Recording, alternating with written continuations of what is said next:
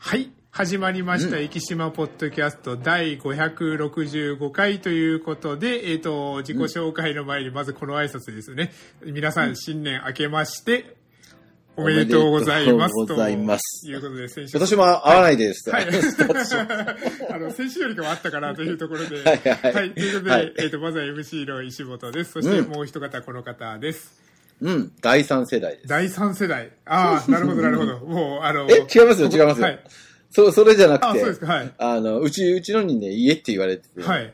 あの、第三世代世代の、はいそう、あの、うん多分誰もわからないと思うんですけど、第三世代世代のセファロスポリンっていうはいはいはいはいはいけど、はいまあ、お医者さんたちは今第5世代まであるのかな、はい。なんですけど、えっと、動物の世界では第三世代のセファロスポリンで、はい14、えー2週間効きますみたいな注射があるんですよ、はいもうこうだいぶ前に出てるんですけどね。はいで、その、えっ、と、注射の第三世代のセファロスポリンって、はい。あの、獣医さんたち結構使ってる人は多いんですけど、うんうんはい。知ってる先生たちは、はい。えっと、ワンヘルスの観点からはい。使わない。うんうんうん。それはなぜかっていうと、動物であんまり使っちゃうと耐性菌ができちゃって、うんうんあの人間の医療がはいやっぱり、えっとセファロスポリンで大事な抗生物質なので、はい。使わないっていうはい方が、かメンバーははい少ないんですよ、実は。はい。で、それで新しいの今度もう一個ね、はいその14日間効きますみたいな注射が出てくるんで、はい。だから、あの、戦々恐々としてるなるほどなるほど多分何にも考えてない人たちはいっぱい使ってるんですよね。うんだから売れてるから新しい他のメーカーが出してくるんだけど、うんうん実際ドイツとかは、あの、感受性試験とかしないともう処方したらダメ。処方っていうかね注射ダメになってるんですけど、日本は全然そんなことをはい。考えてないんだよね。まだからよくはいそういうのを使ってるところから回ってくる子が、耐性菌で何も抗生物質効きませんみたいなことになってるんですよ。はいってことは、その家の人たちあ、のはい。も影響を受けてうんるわけですよねうんおっ。しゃる通りですね。だから正直言うと、うちの病院では一回も使ったことないです。もちろん3世代の飲み飲み薬は持ってるんですよ。うんうんはい飲み薬はあるんだけど、でも正直言うと、第3世代のセファロスポリンを使う機会っていうのはないんですよ。うん。他のスペクトルで、はい。それ、結局それしか使えないからうん使いましょうなんてはい機会っていうのははい正直言ってうんうんうんないんだけど、はい楽だから使うし。飼い主さんもね、飲ませなくてもいいから、はい特に猫が多いんですけど、うん飲ませなくてもいいからって言って、そういうのを希望される。を使っ、うんそう、が多いんだけど、まあ、うちは説明して、それは使いませんよ、みたいな話をうんずっとしてきたんだけどね。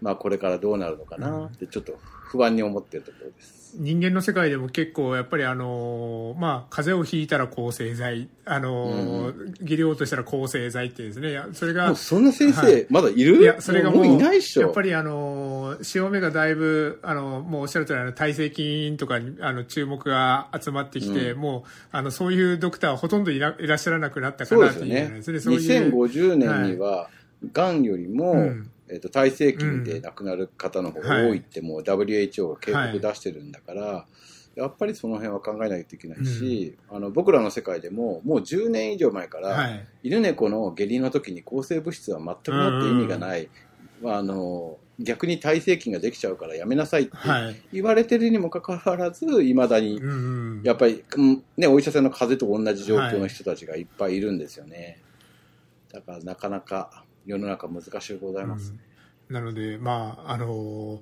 新年早々なかなかあの あの壮大なね。テーマから入りましたけども、そうそう。はい、奥様からのリクエストということで、リクエストで。はい、奥様からのリクエストはもう一回3世代であって、はい、やっぱりこうチャット GPT を使ってるんですけど、うんそうそう。まあ私ははい。4, 4を使ってるんですけど、はい なんか第三世代にああの彼女はの回帰されたのかなとか、そう、さ3.5なんですけど、なんかね、最近ね、使い使いって言ってるんで、こうはい。それなりに使ってるんですけどね、はい、なんかこの前、あ、そうだっつって、はい。朝から絶対聞かなきゃいけないことがあるってはい思ってたんだけど、忙しくて、はい、なんかいろいろ聞けなかったそうなんです時間がなくて。まあ、あの、年末我々忙しいので、うんで、よし聞こうと思って、チはいャット GPT を開いたら、はいあれ？何聞くんだ？っけって忘れてそれが未だに思い出せないって言ってて、それさ、もしかしたらあと何年かしたらさ、はいあれ？私何聞くんだっけ？ってはい聞いたら、あ、これじゃないですか？って言われる時代が来るかもしれないよって笑ったんです。そうそう。先生がこのぐらいの時間に聞いてくるのはこれだろうな。そうそう。過去の、過去のね、質問とかでこれだろうみたいな。はい絶対なるよね。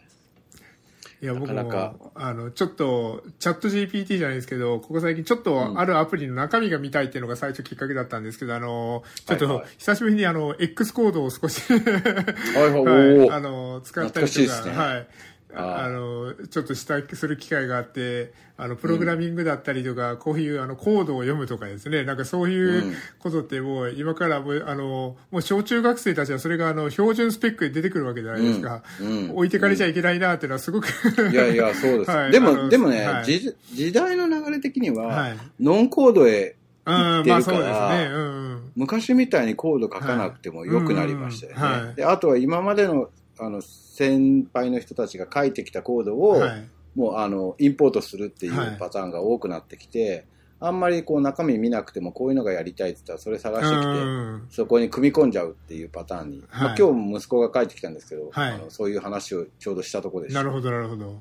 うん。はい、というところで、その、まあ、プログラミングですね。あのーうんおっしゃられる通り、もう、っていうかもう、本当いろんなことがこう、なんでしょう、こちらのイメージといいますかですね、もうその頭、感性を使うっていうことで、あの、作業だったり覚えるっていうことはもうしなくてよくなるんだろうなという話になってくる、そんな2024年だと思うんですけども、その2024年、あの、福山先生何かちょっと目標にしたい、学びたい、頑張りたいみたいなこと何かありますでしょうか、もうやっぱり AI 学びたいですね。まあそうですよね。もうこの話の流れだとそうですよね。はい。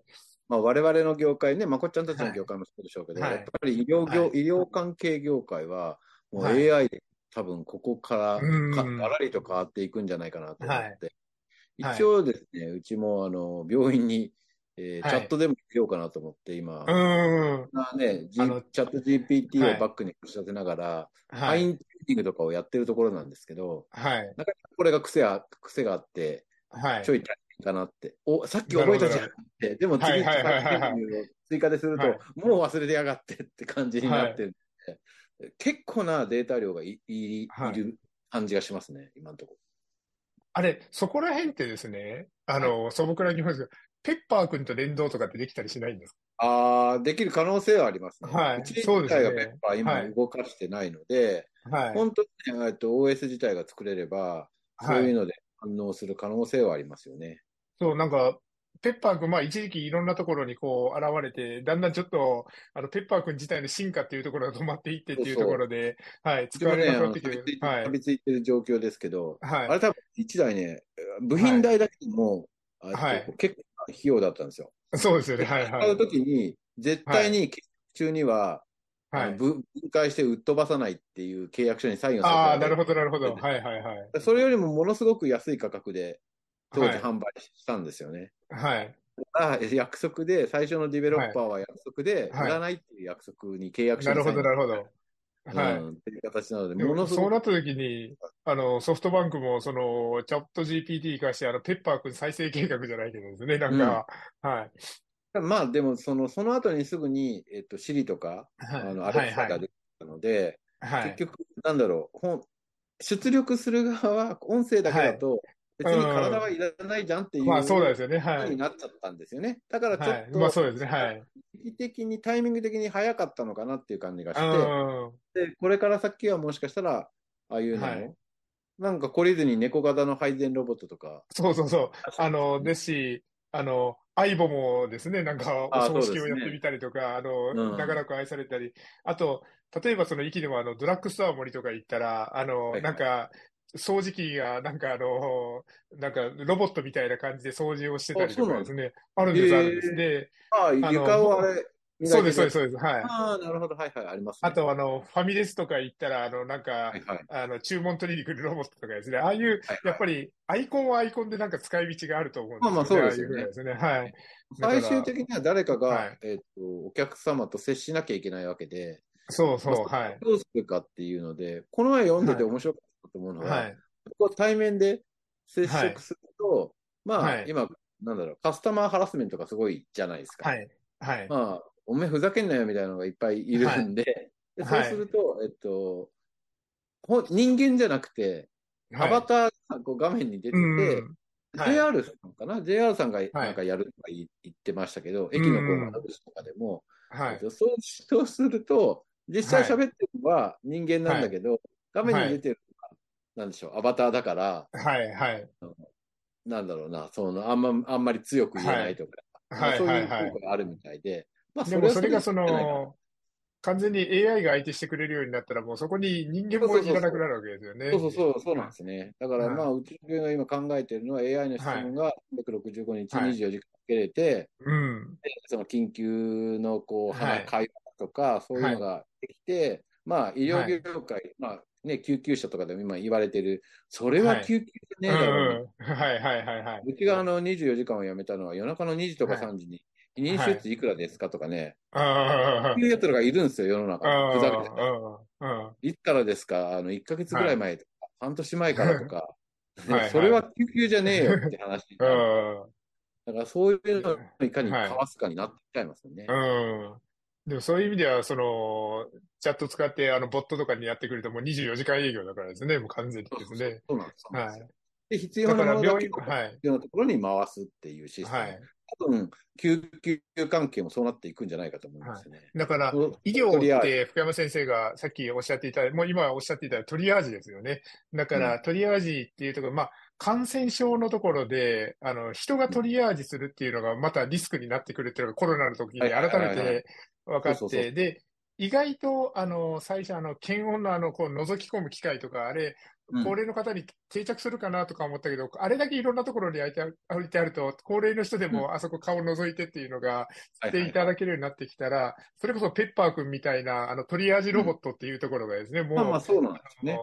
これから、あの、主流になっていってもいいのかなって。まあ、ペッパーくんみたいに人型しなしてなくてもいいんでしょうけど、その、検温の機械で、もう全部、あの、問い合わせに答えてくれたら、あなたはもう入っていいですよ。ちょっと車で待っててくださいねに種別してくれたりとかですね。はい。で究極先へ行くと、多はい分僕考えてるのは、えっと、はい画像 AI がものすごく発達してきてるので、はい。毎日顔洗うじゃないですか。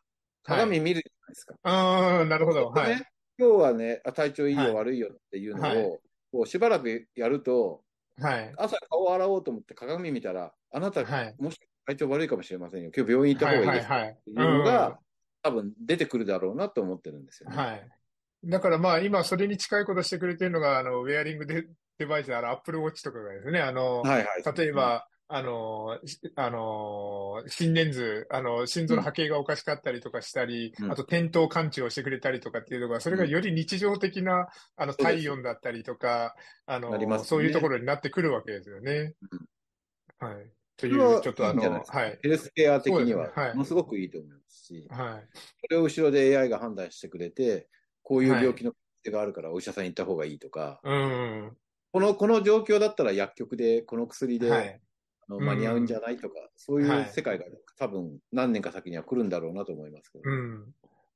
だから、もう少しその、今は、その、例えばデンカルとかでも、その、もう、あの、例えば、受診前のシステムとして、これのそのスマホでこう、問診にこう、ある程度答えてくださいって。そしたらもうそれが、すでに、あの、カルテ ID と紐付けができるんだったら、もう、電子カルテにこう、入ってきて、ただう、んそこにはもう一回人間が返して、人間が見てから、それからその人が来た時に対応するようになってくるんですけど、今言ったその、あの、ボットとかそこら辺を全部やってくれたら、もう来る前にある程度のことが完結してるわけですよねそうです、。そうです。はいそうなんですよ。そうすると、はい。一般のまあ総合病院とかでよく言われるのは、はい。何かに行っていいかわからない。我々はわかるじゃないですか。これはね、常識的に、ここれは何かだろうって思うんだけど、でもはいほら、医療ってものすごくあれか難しくて、一般の人はわからない部分もあるわけですよはね。そうするとそういうのがあのー。はい。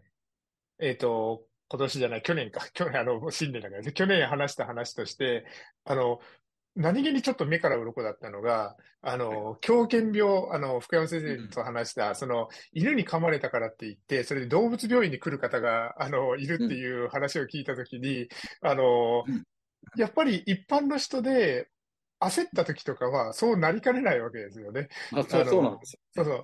うん。ムカデに噛まれたでさすがに動物病院行く人はいないでしょうけども、犬に噛まれたって言ったら狂犬病の恐れがあるかもしれない。じゃあ動物病院に行かなきゃってやっぱ思う方は少なからずやっぱりいるんだろうなっていうのはちょっと深山先生の話聞いて目から鱗だったんですけど。あれね、はい面白くて、僕はら、水晶の管轄なんですよ、基本。はい獣医師みたいなのは。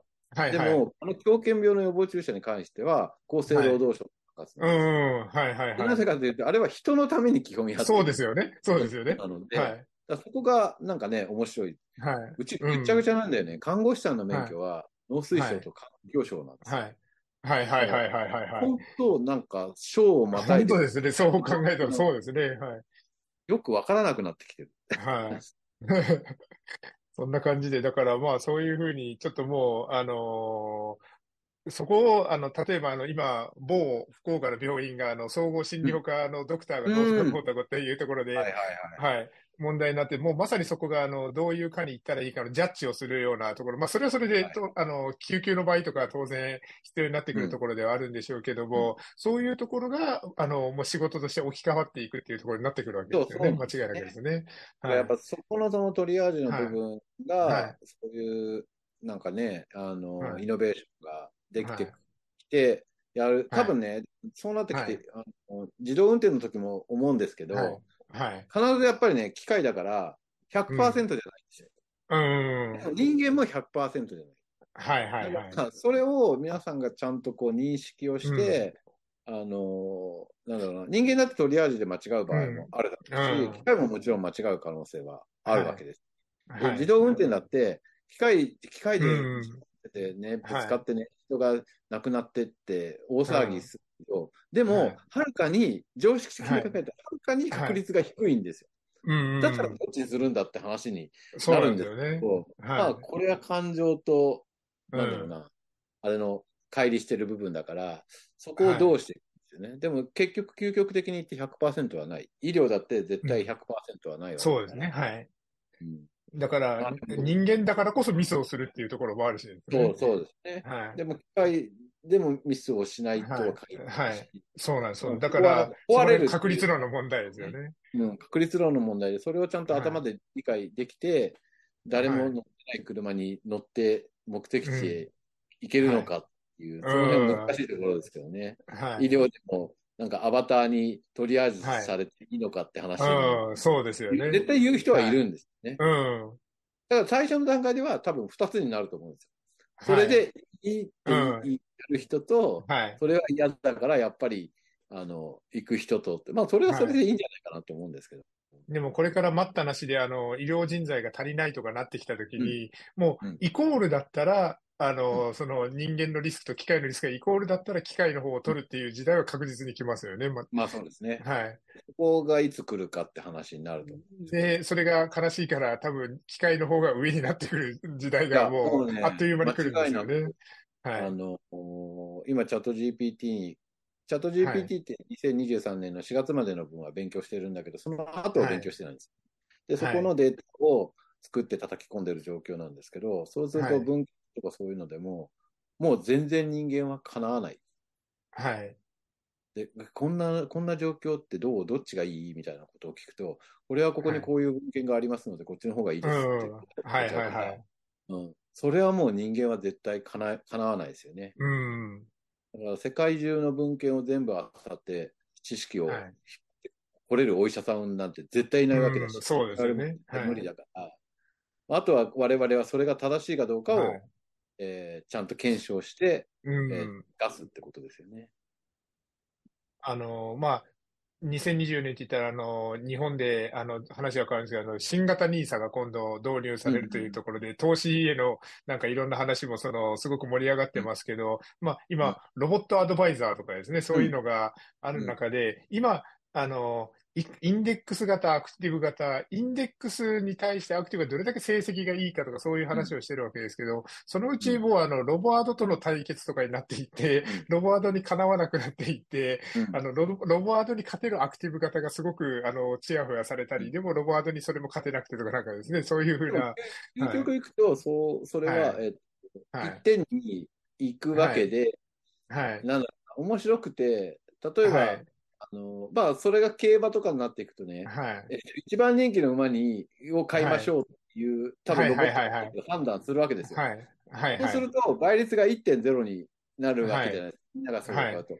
そうすると、うんゲーム自体が成立しなくて、そうですよね、そうなんでですよね。人間って面白くて、それだけ究極のアドバイスを受けつったにもかかわらず、は2番人気をちょっと買ってみようかなっていそうですね、はい。だからそこがギャンブルの原点だからね。はい、だから、多分その株式投資にしても、あれゼロサムゲームなので、みんながなんかソニーの株を買ったら、ソニーの株上がらないわけじゃないですか。だから、ここの辺がね、面白そうだなとは思いますけどね。まあ、それと、こう、ロングタームキャピタルゲインマネジメントって昔、はい、はい、覚えてます？はい。あの、ノーベル経済学賞を取った先生たちが作った究極の会社で、もうここにかなう会社はないって言われてたんだけど、結局経営破綻したんだよね。だから、その辺が、なんだろうな、いくら技術が、そうはい。はい。うん、人って面白いなって思う。まあ、あの人間のあの、まあ、成長ファジーな部分っていうところがですね。うん、はい。飛行機とかでもこう思いますよね。はい、操縦で完璧になってるにもかかわらず、大体事故を検証していくと、いや、はい、そんなわけはないっていう人間の最後に、はいはいはい、加わったがために落ちましたみたいな話が、そうですね、結構あるんですよね。だから、その辺がなかなか人間と機械が、もう多分人間と機械が一緒にならないけでは無理だと思うんで。そうですね。もう、か、さっき言ったあの100%もう預けるからですね。もう自動運転じゃないけどですね。その勇気があるかどうかですね。そうですね。はい。というところで、ちょっと、あのー、この、えっ、ー、と、20分間 IT について語ってきましたけども、で、あの、実を言うとですね、正直に言いますと、えっ、ー、と、まあ、例年ここでですね、あの、駅新聞さんの重大ニュースなんかを扱いながら毒を吐いていくわけですけども、あの、ちょっと、あの、アクシデントがありまして、昨日、あの、散々毒を吐いた素材が今日はちょっと消滅しておりますので、あの、毒を吐いたという事実だけはちょっと残す。あの、結構、ここ、ここ数年の中ではですね、結構毒を吐きましたね。あの、まあ、あの、触れた題材は、あの、挑戦だったり、あの、イルカパークだったり触れた あの、あの、あれ以上の毒をちょっともう一回言うのはちょっと自信がないので、もうやめてください。今年はね、来年に持ち越します。はい、そうです、そうです。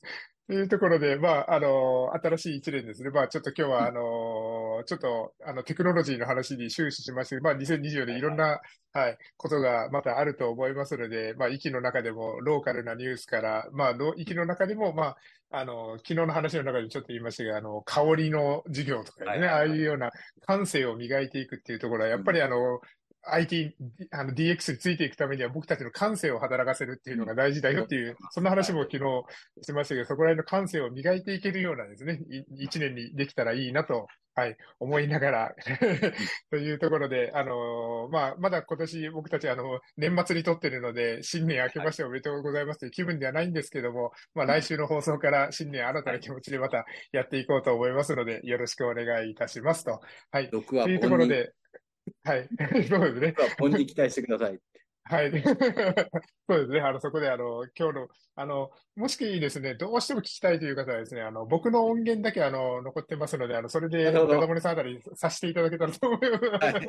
はい。というところで、ということでですね、あの、新年一発目、まあ、収録は年末ですけども、あの、はい、明けましておめでとう放送ということで、ポッドキャスト限定でお送りさせていただきました。それでは、じゃあ、来週は IKF も含めてよろしくお願いいたします。というところで、今週の歴史のポッドキャストを終わりたいと思います。